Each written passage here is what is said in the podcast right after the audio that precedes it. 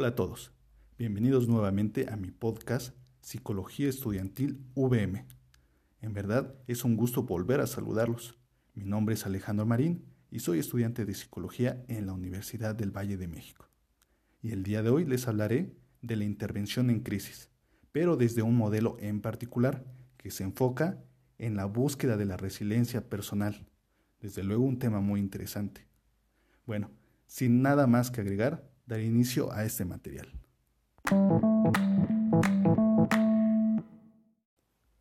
Muy bien, pues para comenzar les voy a hablar brevemente acerca de lo que es una crisis. En pocas palabras, es un estado temporal de trastorno y desorganización, caracterizado principalmente por la incapacidad del individuo para abordar situaciones particulares. Y esta crisis es causada por un evento traumático, donde la persona es incapaz de superar esta situación por sus propios medios.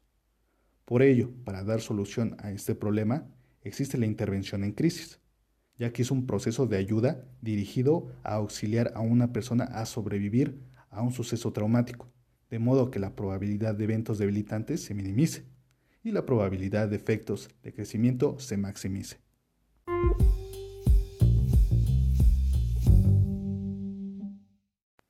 Ya una vez sabiendo esto, podemos decir que existen diversos modelos para esta intervención. Sin embargo, me voy a centrar en la intervención de segunda instancia, que es prácticamente la terapia para crisis. Y esta intervención es breve, debido a que puede durar semanas o meses, según el caso. Y es aquí precisamente donde entra el modelo del que les quería platicar, y se llama reducción del incidente traumático. Este modelo fue desarrollado por Frank Gebory y Gerard French, y es un tratamiento breve, simple, centrado en la persona, que reconoce la influencia del trabajo de Carl Rogers.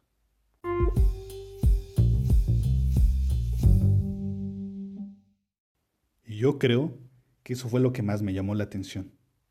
¿Por qué digo esto? Bueno, para mí Carl Rogers fue un psicólogo humanista extraordinario.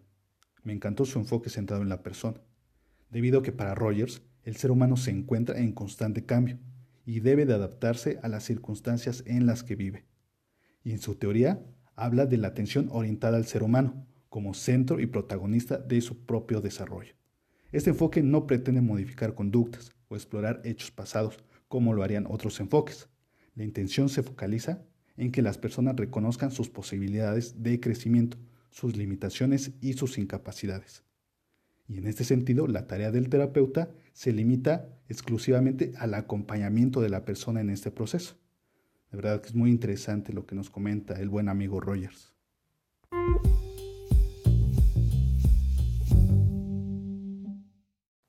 Entonces, este modelo de reducción del incidente traumático para la intervención en crisis está orientado a eliminar la carga emocional negativa de los traumas pasados así como también sus efectos positivos para tratar sentimientos, emociones, dolores, actitudes y sensaciones negativas. Por lo tanto, el procedimiento se basa principalmente en recorrer mentalmente el episodio traumático, repetidamente, bajo ciertas condiciones terapéuticas. Y el rol del terapeuta es guiar al consultante en la revisión del incidente traumático, sin ofrecer ninguna interpretación o intervención de ningún tipo. Eso sí es, tiene que estar muy claro. Todo este trabajo es hecho por el consultante.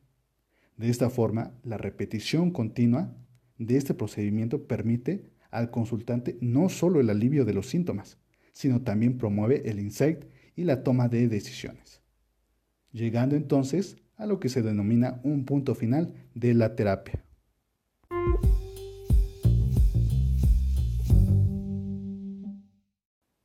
Verdad es bastante interesante lo que nos comenta este modelo. E invita también a una reflexión acerca del cuidado de nuestra salud mental, ya que existen muchas personas en todo el mundo que tienen problemas de crisis y deberían acercarse a los profesionales de la salud mental para que les ayuden a llevar una vida más plena. Porque si existe la forma de ayudar a las personas, desde luego que se debe de aprovechar. De verdad que sí, es algo muy necesario. Pero lamentablemente en la actualidad en muchos lugares sigue siendo de locos ir a un psicólogo, pero espero que poco a poco se vaya cambiando esa mentalidad. Bueno, De esta manera doy por terminado este podcast. Espero que les haya gustado. Hasta la próxima.